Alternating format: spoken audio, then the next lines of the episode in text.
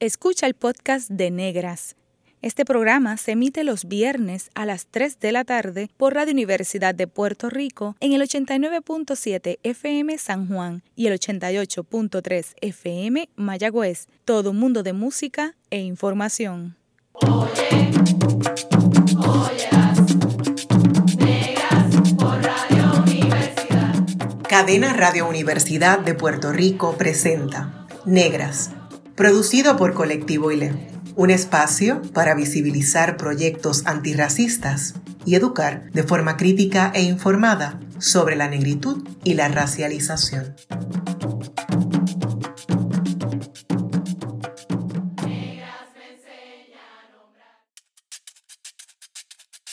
Saludos a toda la radioaudiencia que nos escucha a través de Cadenas Radio Universidad de Puerto Rico. Hoy en Negras les saludan Eda López Serrano y esta servidora Bárbara Abadía Resach para conversar sobre su participación en la Cumbre Internacional de Afrodescendencia. Nos acompaña la queridísima y admirada cantante afroperuana Susana Vaca. Susana Esther Vaca de la Colina nació en Lima, Perú. Es cantante y compositora maestra y etnomusicóloga, experta en músicas afroandinas. Ha ganado tres premios Grammy Latino. Vaca fue ministra de Cultura en Perú en 2011 y posteriormente, de 2011 a 2013, fue presidenta de la Comisión de Cultura. Bienvenida Negras, Susana. Ay, muchas gracias por este recibimiento, queridas Bárbara y Eda. Es un placer estar con ustedes y este espacio para conversar con, sus oyentes, ¿no? Que llegar a ellos es, es una emoción muy grande. Para nosotras también es emocionante conversar con usted, Susana.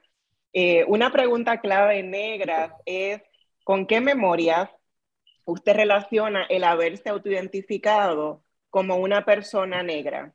Su niñez, la educación en Perú. ¿Cómo, ¿Cómo, usted dijo, Susana, eres una mujer negra o eres una niña negra?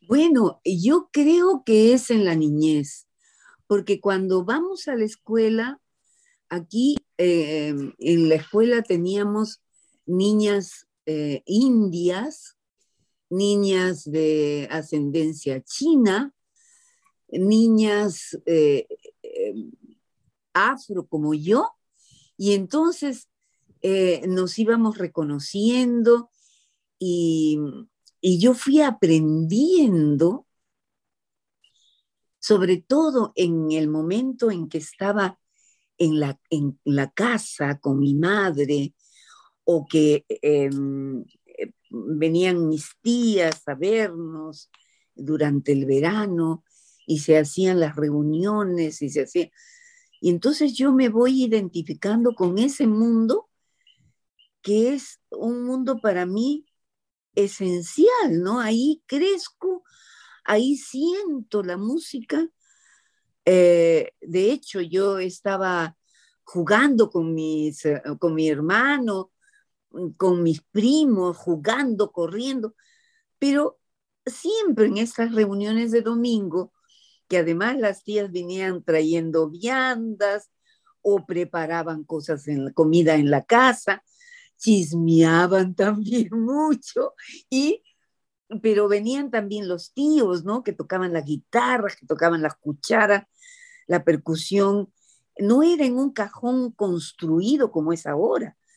Los cajones de la cómoda, de la de la vitrina donde se guardaban los cubiertos, esos eran los cajones. Entonces, eh, ese era el, eh, el, instrumento de percusión más importante para nuestra música.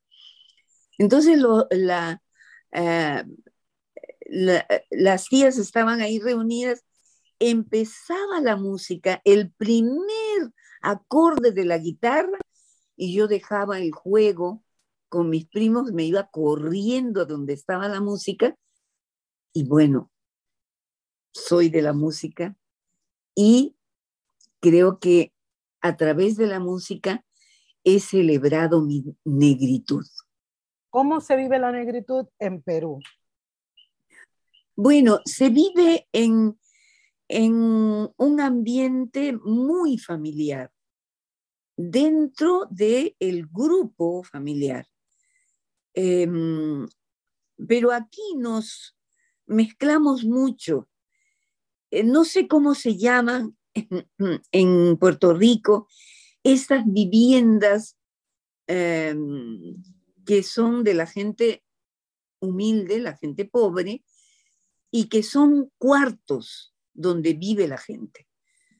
En otros lugares se llama solares, en nosotros se llamaban callejones, y en el callejón nosotros vivíamos nuestra negritud, sobre todo en los días de fiesta, en los días en que celebraban eh, las eh, celebraban los cumpleaños y entonces venían los tíos que tocaban las guitarras, que eran músicos, cantantes, y entonces se bailaba mucho.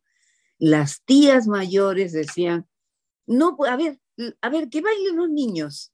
Decían, no puede ser que los niños no sepan bailar. Son negros, tienen que saber bailar o tienen que saber cantar.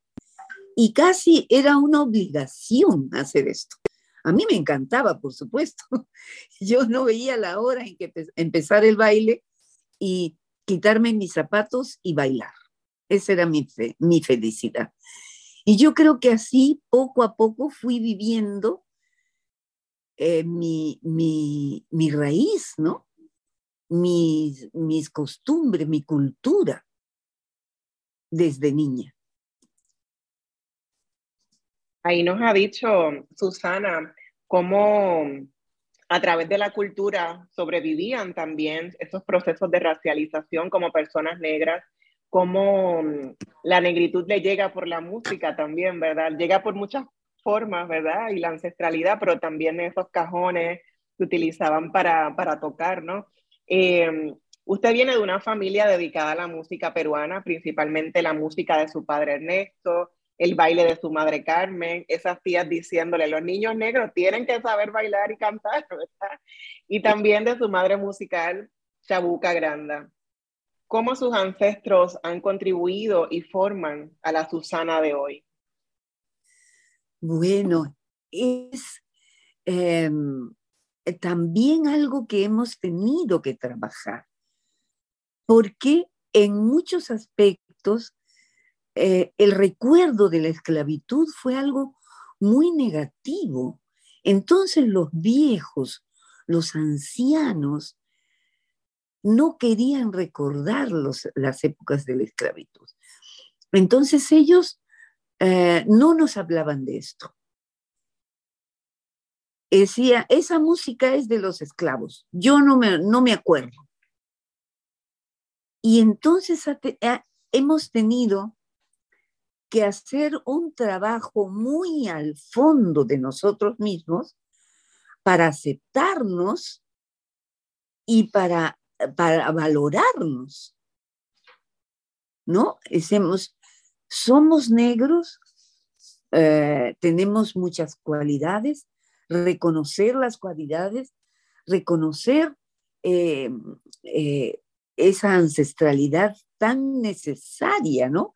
Para decir, somos negros y nuestra, los recuerdos que tenemos negativos hay que eh, exorcizarlos, hay que enfrentarlos y exorcizarlos. Fuimos esclavizados, no somos esclavos, fuimos esclavizados. Entonces, alguien decidió tomar nuestros cuerpos y esclavizarnos. Y eso estuvo muy mal. Eso estuvo mal desde todo punto de vista. Traficaron con nosotros, se enriquecieron. Yo he estado en, Inglaterra, en Liverpool, he estado en varios sitios donde existen las casas de gente que se hizo millonaria con la trata de esclavos. Entonces, hay que ir a ese fondo, hay que sufrir y llorar por, la, por lo que fue la esclavitud. Yo recuerdo que cuando escribíamos este libro del fuego y del agua, que es el primer libro que, que sacamos, entonces yo tuve esta, esta, eh, esta tristeza que me embargó de saber la historia, pero había que saberla. Y este trabajo lo hice con Ricardo Pereira, mi compañero, y me acuerdo que él me decía, Susanita, me consolaba y me decía, Susanita, tienes que continuar. Y yo le decía, no puedo más, porque leo la historia y, las lágrimas se me caían en, en, en, los libros, ¿no? Y él me decía, no, Susanita, hay que exorcizar la memoria. Tienes que memorizar todo esto y revertirlo. Y ser lo que eres encima de todo ese dolor, porque eso es lo que necesita la gente que murió de distintas formas por, por la esclavitud y por, por, por las guerras y por todo, ¿no? Entonces, yo tuve que hacer esa dolorosa tarea de recordar. Y creo que es necesario, todos tenemos que pasar por eso. Y después nuestra alma puede brotar por encima de toda esa negatividad y, y, salir como un ave volando libre. Bueno, eh, yo la escucho muy emocionada porque parte de lo que trabajamos desde Colectivo ILE precisamente es encarar para exorcizar esos dolores y es bien, nos acompaña el que esa descripción que usted hace, que parte desde el amor y parte desde la valentía y también parte del, deseo de sanar, eh, es una historia que se repite cuando enfrentamos esos demonios y cuando, cuando tenemos como, como norte tratar de sanar. Así que le agradecemos de verdad desde el corazón porque a pesar de que usted nos está hablando desde Perú, nos está relatando un proceso en el que nosotras estamos un poquito más adelante, un poquito más atrás, pero la, comprendemos y le agradecemos mucho esa voz tan amorosa que comparte con nosotras. Este, ahora, específicamente sobre su trabajo que va a venir a hacer acá en la Cumbre Internacional de Afrodescendencia, que va a ser desde el 21 hasta el 27 de marzo en la UPR y después vamos a estar en el Archivo General eh, de Puerto Rico. Sabemos que usted se ha dedicado gran parte de su vida al folclore afrandino, peruano y a la etnomusicología. Eh, háblenos un poquito sobre esta música afrandina y cómo influye en el quehacer cultural peruano. Lo que pasa es que eh, existe una, un, momento de nuestra historia que las, eh, eh, los negros vienen en la conquista, ¿no? En dos momentos. Vienen en la conquista y después vienen como esclavos este, comprados para trabajar en las minas y para trabajar en el campo. Y, entonces eh, nosotros vamos trabajando en las grandes haciendas de la caña de azúcar, del algodón, en esos sembríos. Pero en la sierra peruana existían pueblos andinos, gente india, que ellos venían hacia la costa porque hubo muchísima hambruna por eh, eh, problemas ecológicos, en fin.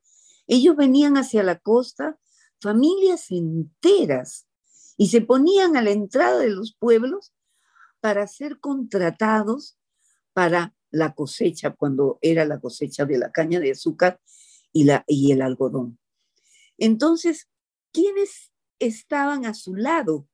los negros esclavizados y los indios contratados con, un, con salarios muy bajos, algunos trabajaban solamente por la comida.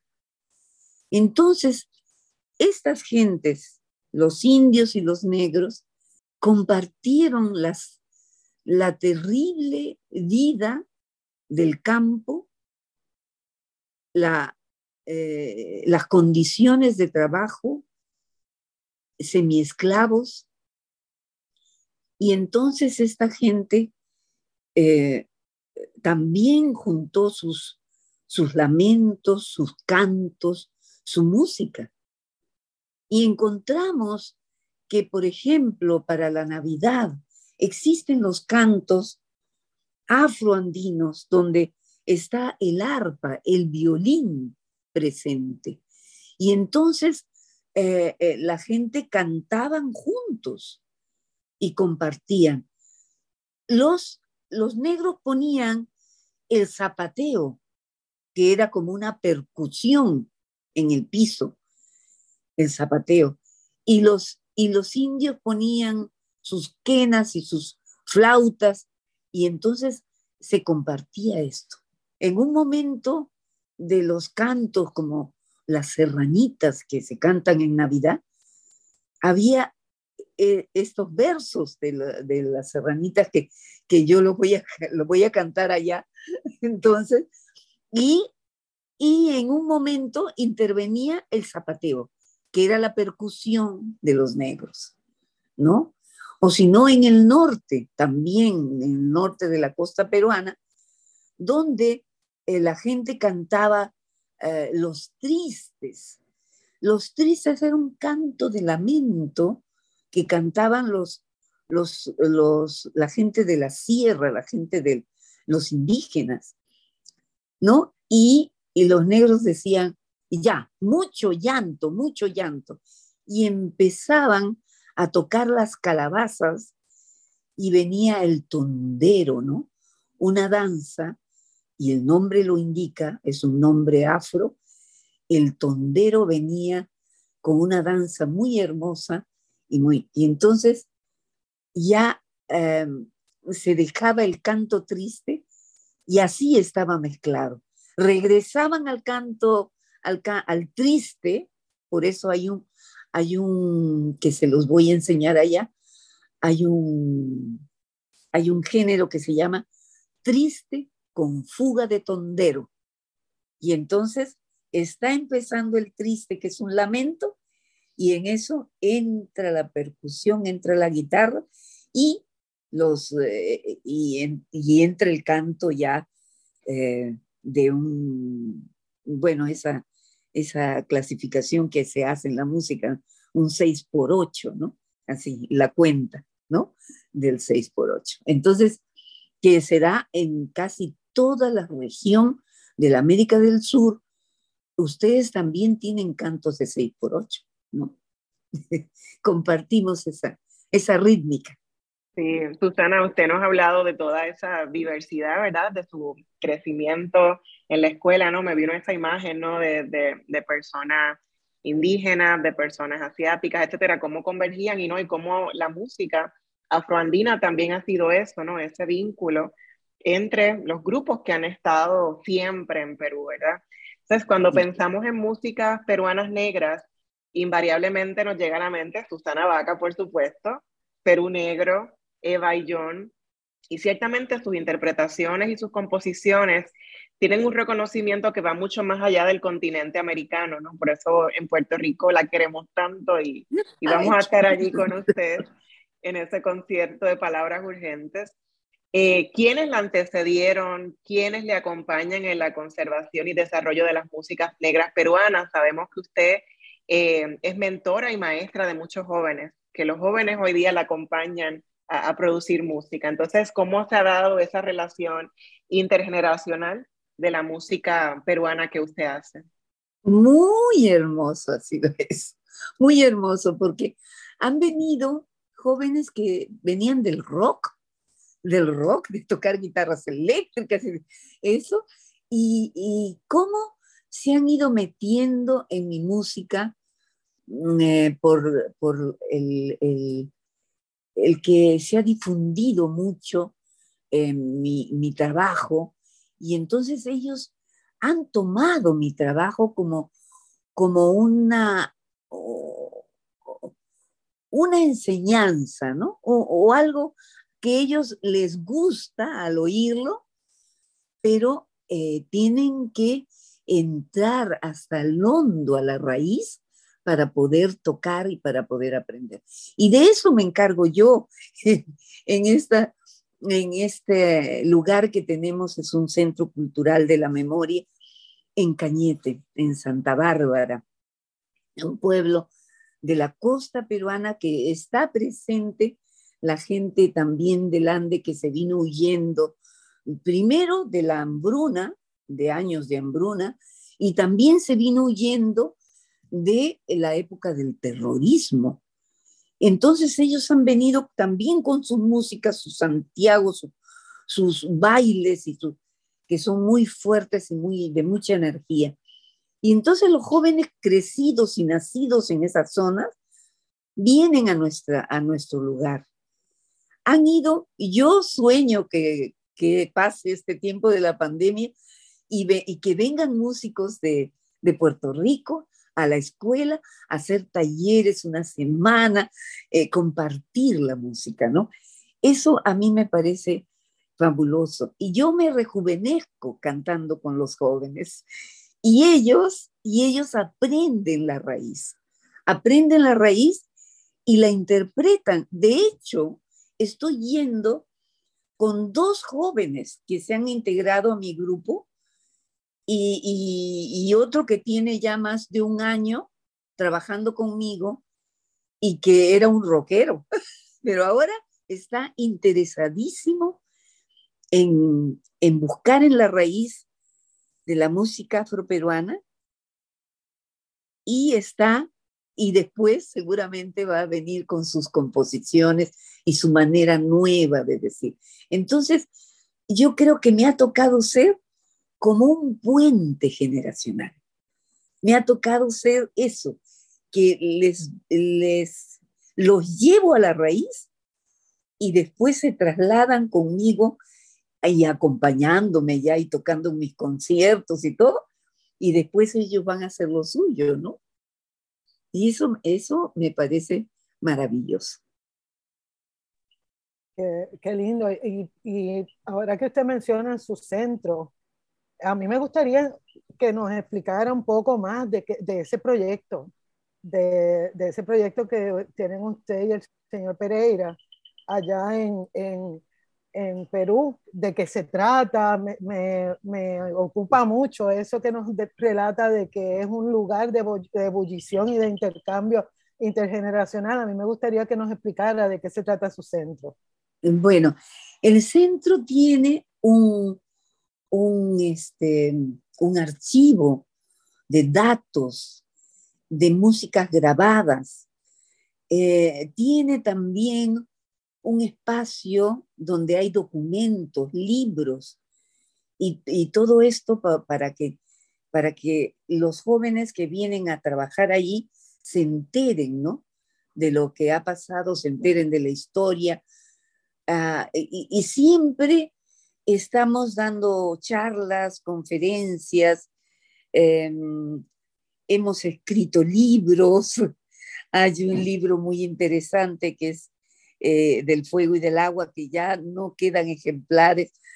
Mm, y eh, después de unos 20 años de haber recorrido la costa peruana, recogiendo materiales y recogiendo, que todo eso está allí en el centro, este, em, hemos eh, hecho otro libro que se llama El amargo camino de la caña dulce. Este fue un recorrido por eh, toda la costa peruana, em, viendo qué había pasado con las comunidades afro, ¿no? Entonces, este libro es un libro muy hermoso, lleno de fotografías, de historia, de, de, y, también hay un disco adentro que acompaña todo este recorrido, ¿no? lastimosamente no lo podemos llevar, pesa demasiado, pero tendríamos que dejar en la biblioteca de la universidad. Yo creo que tendríamos que dejar allí para que sirva de consulta, ¿no? Entonces, este, el centro es eso. Hemos tenido la visita de músico, de, el músico que dirige la Orquesta Sinfónica de Mendoza, Argentina, y con su esposa, una flautista muy reconocida, han venido cinco días a quedarse en nuestra casa, allí en Santa Bárbara, en Cañete, y han dado un taller para los jóvenes.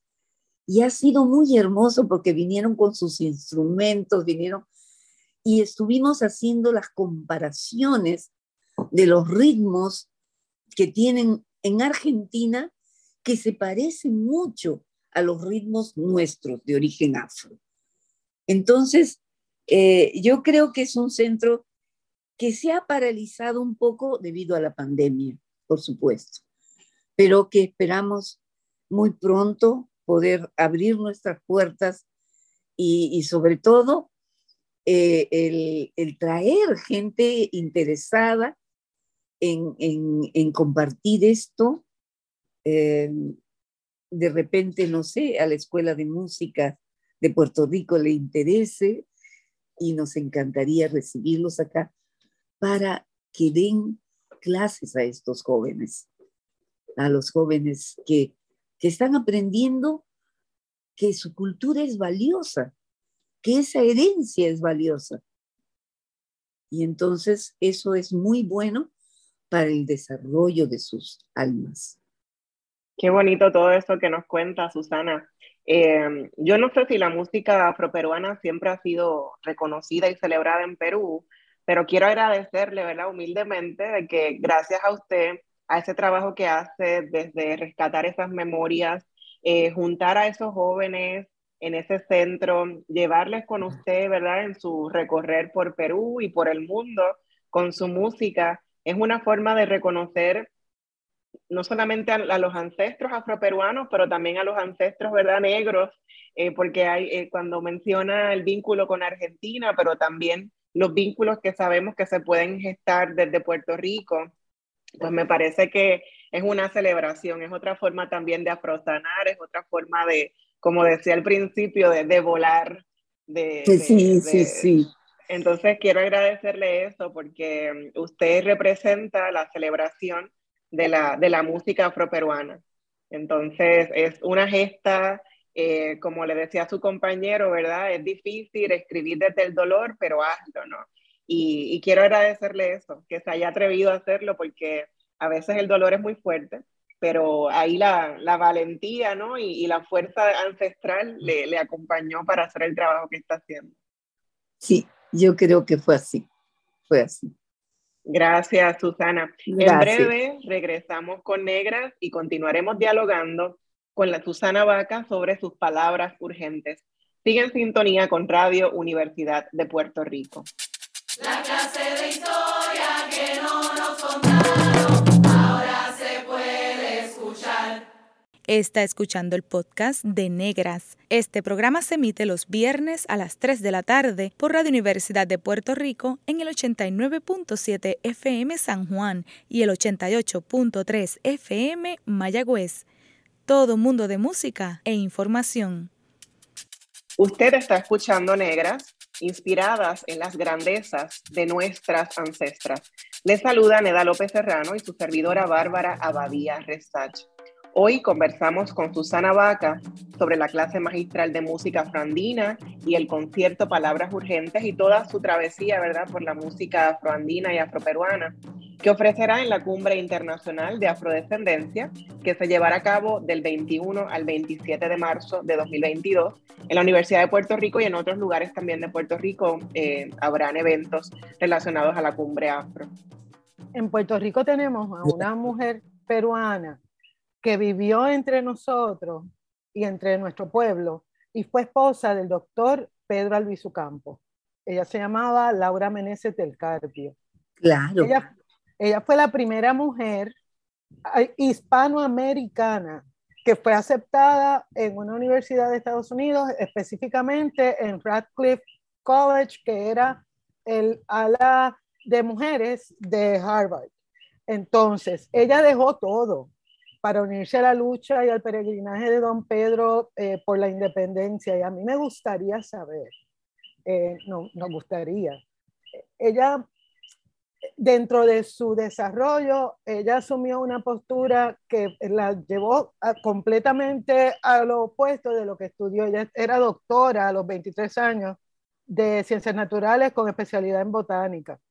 Así que mi pregunta es, eh, ¿nos puede hablar de cómo las mujeres en Perú asumen los vestidos del coloniaje y discrimen contra personas afroperuanas o de pueblos originarios? Bueno, este, es una lucha permanente hasta el día de hoy. Eh, yo me tocó, por ejemplo, em, eh, estar en un cargo eh, honorífico como es el Tribunal de Honor del Pacto Ético de las Elecciones. Entonces, nos eligieron, fuimos tres mujeres que nos quedamos a cargo de esto. Y hemos visto cómo eh, el prejuicio frente a la mujer es tremendo. Yo no, no podía imaginarme cuánto hasta leer las cosas escritas por gente participantes en los grupos políticos que hay en el Perú, ¿no? Pero que le negaban a la mujer la posibilidad de ser políticas, de ser mujeres que participaran en política. Entonces, fue algo muy desagradable eh, recibir las protestas y, y los insultos que hacían para estas mujeres. Entonces teníamos que defenderlas, teníamos. Pero también otra cosa que nos hizo sufrir mucho en este periodo, que ha sido nada más que el año pasado, y que yo tenía la esperanza de que el Perú se había curado un poco, no totalmente, pero curado un poco del racismo. Y sin embargo, este, hubo unas expresiones tan racistas dentro de los partidos políticos entonces, era inadmisible, era, imposible de, de no protestar, de no planificar de tal manera que a los niños en los colegios se tenga que enseñar de todas maneras a no ser racistas. Que el racismo es una enfermedad que hace daño a los pueblos. Entonces, em, vivimos eh, todavía eh, segregadas. Hay hombres que sienten que son dueños de la mujer y que pueden quitarle la vida, sencillamente quitarle la vida. Si esa mujer quiere desarrollarse, estudiar, después que ha tenido los hijos y que los hijos están, eh, eh, están ya grandecitos y ella ve una forma de poder seguir estudiando y el hombre no la acompaña en eso. Entonces las mujeres se sienten solas y no acompañadas por sus compañeros. Ella, para tener los hijos, tuvo que dejar todo y llegado el momento, le toca a la otra parte del hogar hacerse cargo. Y la mujer tiene que continuar con su desarrollo personal. Que este desarrollo personal no sea que la mujer se tenga que quedar sola. Esa es la peor segregación que se le puede hacer a una mujer. No comprender que su desarrollo es importantísimo para ella, para que ella florezca y, claro, los hijos florecen detrás de ella. ¿no? Entonces, nos falta mucho en nuestros países, nos falta mucho, mucho, mucho. La mujer es un pilar importante de la sociedad, muy importante, pero no es comprendida y es demasiado el sacrificio que se le pide. Y la mujer negra peor, y la mujer india peor. Yo lo sé porque lo he vivido desde niña. Y encima soy artista, entonces ya las tres segregaciones me tocaban.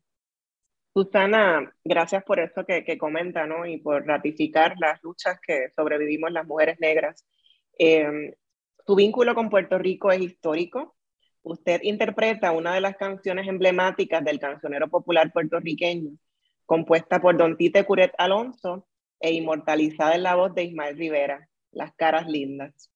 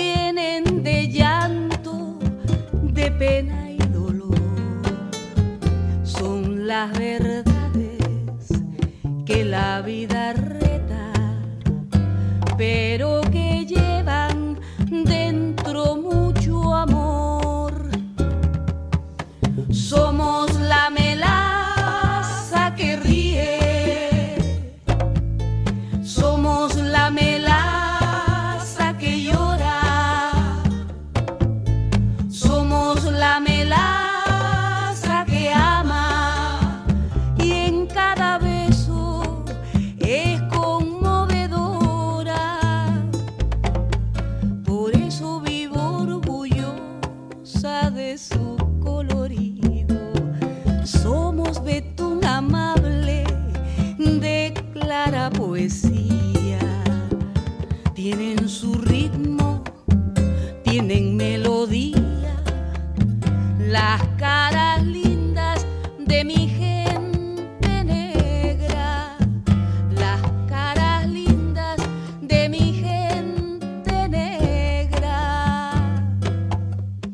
¿Qué representa para usted cantarle a las caras lindas de nuestra gente negra, nuestras caras lindas? Ay, es una canción maravillosa. A mí me emociona, me emociona profundamente. Yo la escuché por primera vez a um, Ismael Rivera. Ismael Rivera cantaba esta, esta canción y yo la bailaba con un frenesí.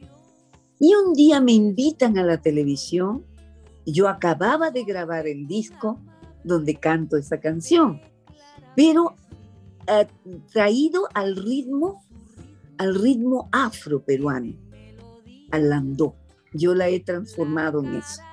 Entonces, cuando eh, la canté en este, en este, en este canal de televisión, eh, era esos programas que hacen al mediodía con público, ¿no? Y me acuerdo que había una señora negra que se bajó las escaleras cuando yo terminé de cantar y vino y me estrechó en un abrazo, en un abrazo de tal dimensión, una señora mayor, ¿no? Y me dijo, gracias, gracias por esta canción que habla de nosotros. Gracias, gracias. y las dos lloramos juntas. Y esa fue la emoción más grande. Y le dije, esta canción es de Tite Curé Alonso, un puertorriqueño. Y después me entero que un hombre de la salsa eh, peruana y un experto, un investigador, que tenía su programa muy, muy sintonizado, así, y él muy curioso traía, ponía en su radio música de todas partes de la América. Entonces, este, y, en, y hacía entrevistas, y entrevistó a Tite Curé. Y Tite Curé le dijo, yo me voy a ir al Perú para enseñarle unas canciones a Susana Vaca, porque ha cantado las caras lindas, mis caras lindas, como se debe cantar. Entonces, yo cuando él me lo contó, este señor me lo contó, me alegré tanto, pero nunca llegué a Puerto Rico cuando él estaba vivo. Una pena. Solo pude ir a su, a su monumento, en su plaza, con su paloma, y me senté junto a él. Y bueno, eso fue lo único que pude hacer pero la llevo por el mundo, la canto y, y la gente a veces me pide, las caras lindas, las caras lindas. es para mí un, un, himno, un himno para nosotros. Esa canción y Sorongo, que, que usted también ah. interpreta. la lindo. Qué lindo. Lo aprendí de, de Calle 13. La ¿Ah, aprendí de Calle 13, claro. Calle 13 hace una versión muy bonita, con versos de, de un africano, un africano está cantando, qué sé yo,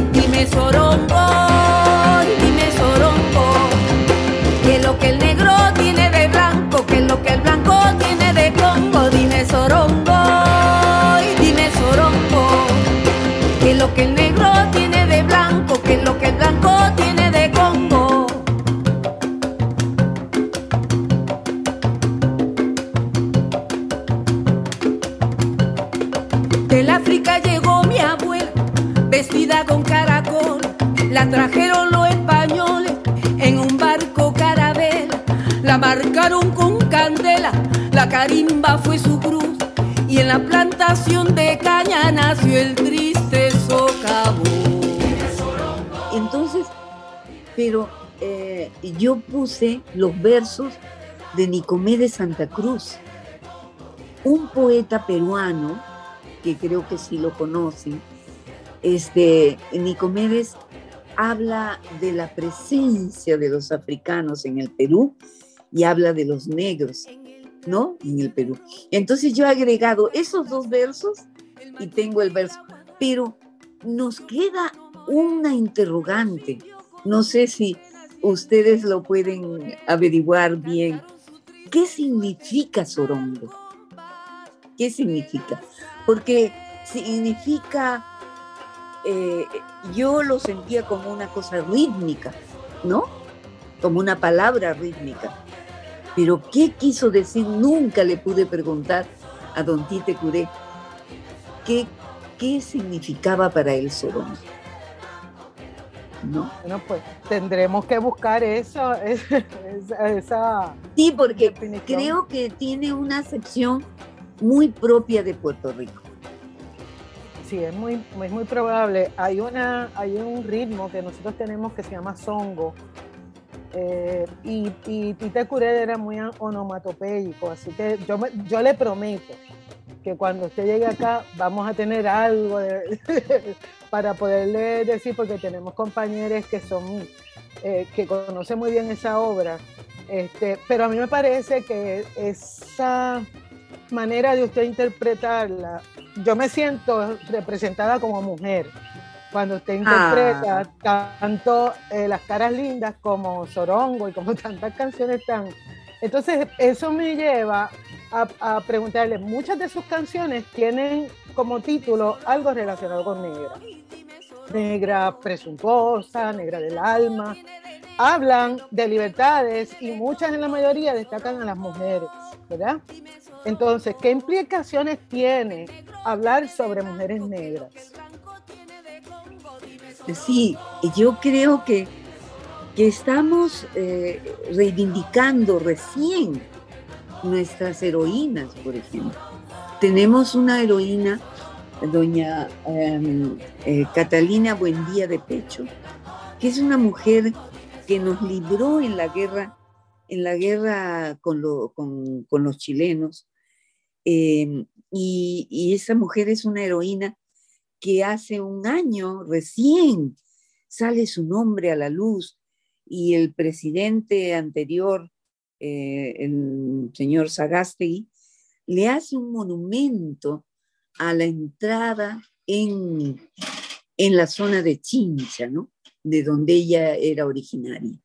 Entonces, este, hay un, un, un reconocimiento de las mujeres. Micaela Bastidas es una mujer que lucha por la independencia, es la esposa de, de, Tupac Amaru, pero ella era una comandante. Ella comandaba ejércitos. Entonces, la historia las ha escondido, siempre los héroes han sido hombres. Entonces, entonces es hora, es hora de, sacar adelante estas mujeres tan valientes que entregaron la vida, ¿no? Entonces, es muy importante. Hablar de la mujer, de sus, de sus triunfos, de sus pasiones, de sus derechos, de, de todo lo que concierne, para que cada vez haya más generaciones de niñas que se sientan orgullosas de ser negras y de ser mujeres. Gracias por eso. Quiero invitar a la radio audiencia a que escuche Lamento Negro, que obtuvo un Grammy en el 2002 en la categoría de Mejor Álbum Folclórico, que escuchen a capela eh, y que escuchen Palabras Urgentes, sí, que es su más reciente producción musical, para así acompañarla a cantar las canciones en el concierto del 24 de marzo en el Teatro de la Universidad de Puerto Rico. Ay, ay sí, los espero. Es la única oportunidad de estar juntos cantándoles desde el corazón, desde lo que tengo, cantándoles para que no se olviden de mí. Esa es la verdad. pero la realidad que es precioso. Y usted es, inolvidable, Susana, así que no se preocupe por eso. eso no va a pasar, eso no va a pasar. No nos vamos a olvidar. Así que le, digo a la radio audiencia que esa canción de la que estábamos hablando, ¿verdad? Que le tenemos asignatura pendiente de buscar el significado de Sorongo. es un disco que marca 50 años de carrera de Susana Vaca. Háblenos de esa producción musical que tendremos el honor de escuchar en ese concierto del 24 de marzo a las 8 de la noche en el Teatro de la Universidad. Pueden conseguir sus boletos a través de prticket.com y buscar información también en cumbreafro.com. Así que Susana, háblenos de Palabras Urgentes. Palabras Urgentes es un disco que yo hago em, con un joven productor, músico también, que viene de otras canteras. Eso es lo más lindo, que yo me celebro de contaminar a los jóvenes con mi música. Entonces, este, Michael Lee, eh, que es un joven director de orquesta, arreglista y, compositor y todo, eh, norteamericano, y él viene al Perú a, trabajar conmigo. Eh, primero él me invita a su, a su disco em, ay, family dinner, o sea, eh, cenando la familia, ¿no? Número dos. Y yo canto ahí una canción que es El Molino Molero, que es una canción afro muy antigua porque toma las frases de una mujer, doña Juana Irujo, que fue esclava Y entonces, esta canción la pueden encontrar en, con eh, este, este grupo que dirige Michael Lee, que se llama Snarky Papis, y ahí pueden encontrar mi versión de Molino Molero con ellos, ¿no?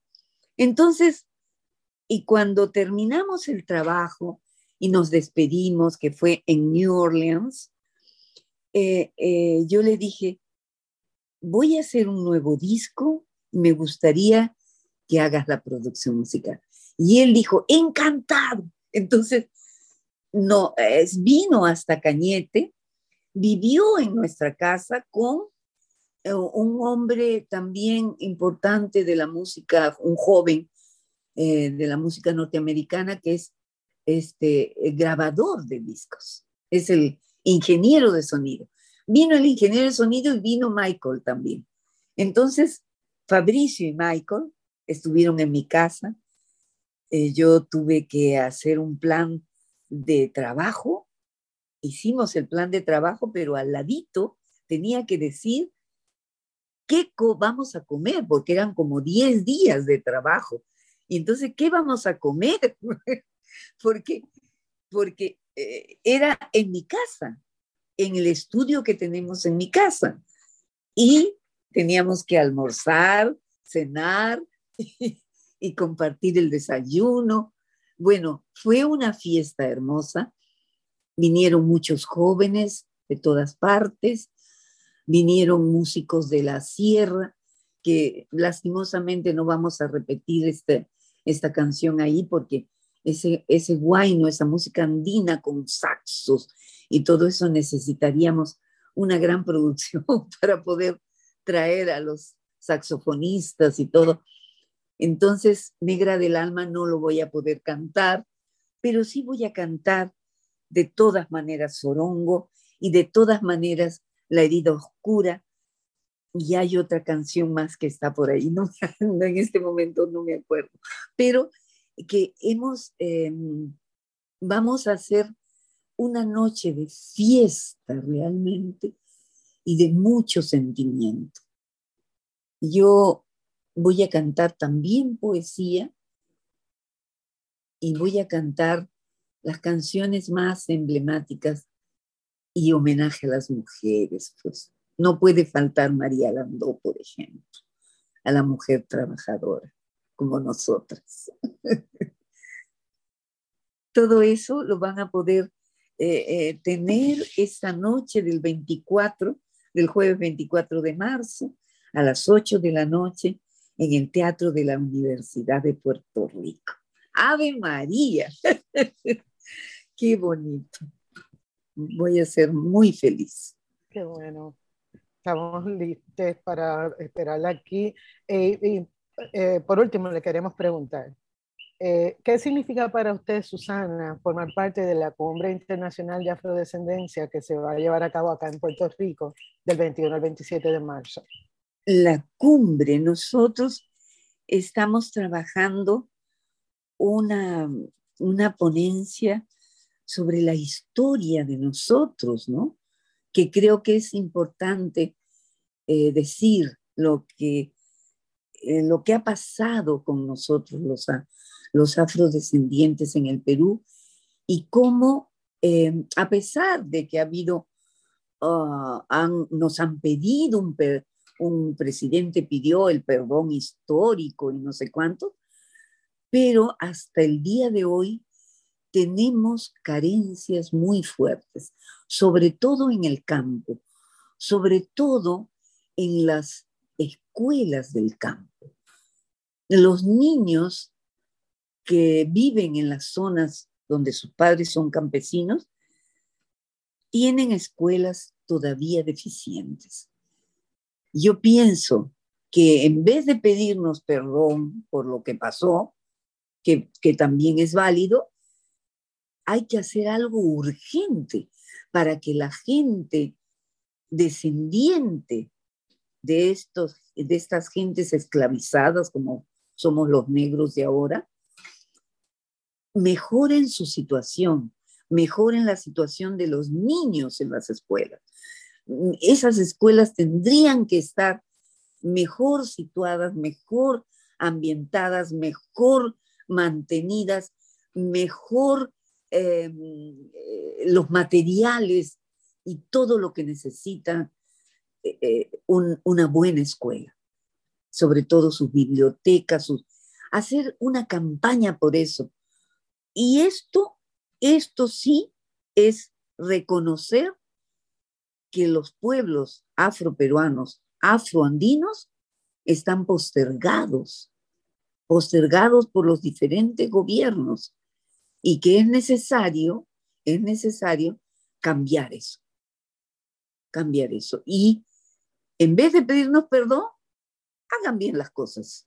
Buenas escuelas, buenas escuelas, buenos lugares, eh, atender eh, las deficiencias que tenemos, como la protección de la infancia y de las mujeres. Eso tienen que hacerlo bien. Y ya estamos cansados de los políticos que se presentan y prometen y prometen y prometen y no cumplen nunca y nunca son juzgados. Sí, esa impunidad. Susana, el tiempo se nos ha terminado. Acá le esperamos en Puerto Rico, en la cumbre afro, y ojalá que podamos escuchar también ese verso que usted interpreta en Latinoamérica junto a Totola Momposina y a María Rita. Tú no puedes comprar las nubes, tú no puedes comprar los colores, tú no puedes comprar mi alegría, tú no puedes comprar mis dolores. Gracias, Susana, por haber estado con nosotras en Negras. La esperamos en Puerto Rico del 21 al 27 de marzo.